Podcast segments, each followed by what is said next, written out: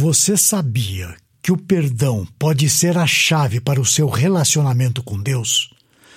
Por que queremos ser perdoados, mas nos negamos a perdoar?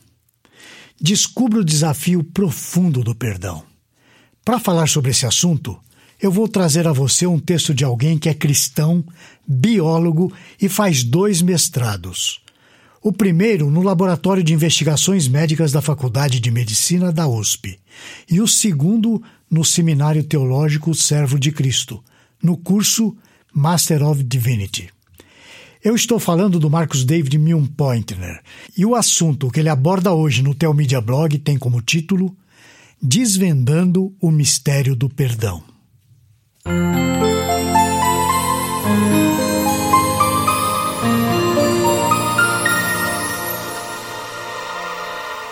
A Bíblia nos ensina claramente a importância de conceder perdão àqueles que nos ofendem ou nos magoam. Jesus, em sua célebre oração, não deixa dúvidas a esse respeito. Ele diz o seguinte: Perdoa-nos as nossas dívidas, assim como nós perdoamos aos nossos devedores.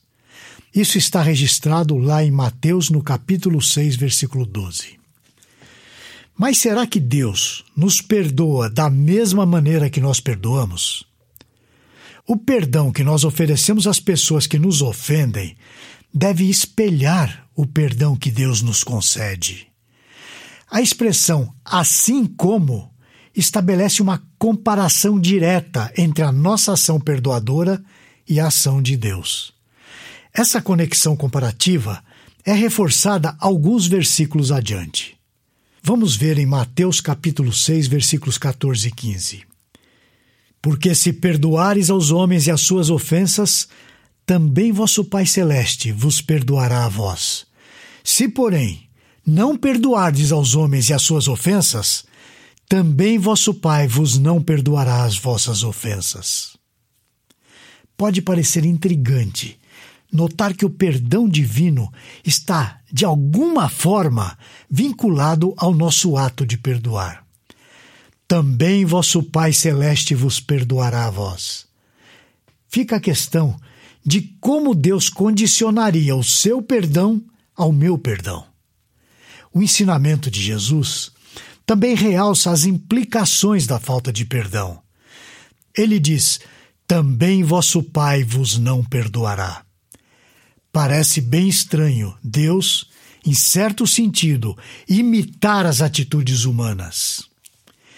De alguma maneira, no modo como Deus se relaciona conosco, o perdão parece seguir uma via de mão dupla. Em outras palavras, ou seja, da maneira como eu perdoo, eu sou perdoado, e da maneira como não perdoo, também não sou perdoado. Deve-se destacar o seguinte: que Deus permanece justo e santo ao agir dessa maneira. Sabemos que Deus não é dependente das ações humanas para agir ou para deixar de agir. No entanto, esse ensinamento revela um nível de relacionamento que merece uma reflexão mais profunda. O apóstolo Paulo também aprofunda esse tema em suas cartas. Em sua epístola aos Colossenses, ele escreve que devemos perdoar os outros da mesma maneira que o Senhor nos perdoou. Veja lá, Colossenses 3,13. Suportem-se uns aos outros e perdoem-se mutuamente caso alguém tenha motivo de queixa contra outra pessoa. Assim como o Senhor perdoou vocês, perdoem também uns aos outros. Perceba que ele ecoa as palavras de Jesus, ligando o perdão que oferecemos ao perdão que recebemos. Paulo usa o particípio perfeito em grego quando escreve perdoem-se esse tempo verbal sugere uma continuidade e constância na ação do perdão. Isso significa que o nosso ato de perdoar deve ser contínuo, da mesma forma que Deus age. Deus nunca despreza um coração arrependido que o busca com o desejo de mudar. O salmista, no capítulo 51, versículo 17, diz o seguinte: Os sacrifícios para Deus são o espírito quebrantado. A um coração quebrantado e contrito não desprezarás, ó Deus. Portanto, quando Deus perdoa um pecador, ele o chama para um relacionamento próximo. Deus convida o pecador a caminhar ao lado de Jesus e o consola por meio do Espírito Santo. O perdão de Deus não se limita a dizer: Eu te perdoo, mas não quero mais nada a ver contigo. Pelo contrário, o perdão manifesto na cruz é a manifestação da aproximação de todos aqueles que são atraídos por Jesus. Ele diz em João, no capítulo 12, versículo 32: E eu, quando for levantado da terra, todos atrairei a mim. É interessante notar como Deus perdoa. Ele perdoa, mas não deixa o pecador seguir o seu caminho longe dele. O ato sacrificial de Jesus nos garante o perdão dos nossos pecados e a reconciliação com Deus.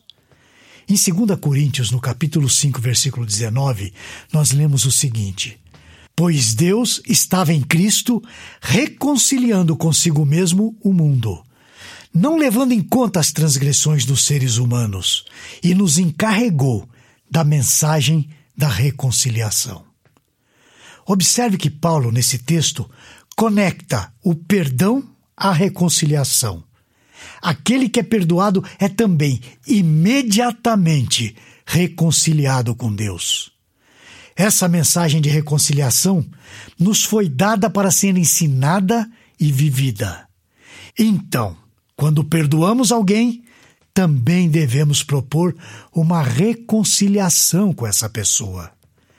Isso nos leva a pensar: é possível imaginar Jesus perdoando alguém e depois dizendo: Eu te perdoo, mas siga seu caminho sem mim? É possível imaginar isso? Claro que não. Eu vou encerrar com algumas perguntas para sua reflexão. E eu desafio a pesar e reconsiderar a sua postura. A primeira pergunta é a seguinte: que tipo de perdão posso esperar receber de Deus? A segunda, que tipo de perdão posso esperar receber das pessoas que eu ofendi? Terceiro, que tipo de perdão posso oferecer àqueles que me magoaram ou me ofenderam? Meu irmão, que você possa examinar a sua vida e que você possa buscar as mudanças que sejam necessárias em sua vida. Que Deus o abençoe e até a próxima, se o Senhor o permitir. Esse e outros assuntos você encontra no Teomídia Blog.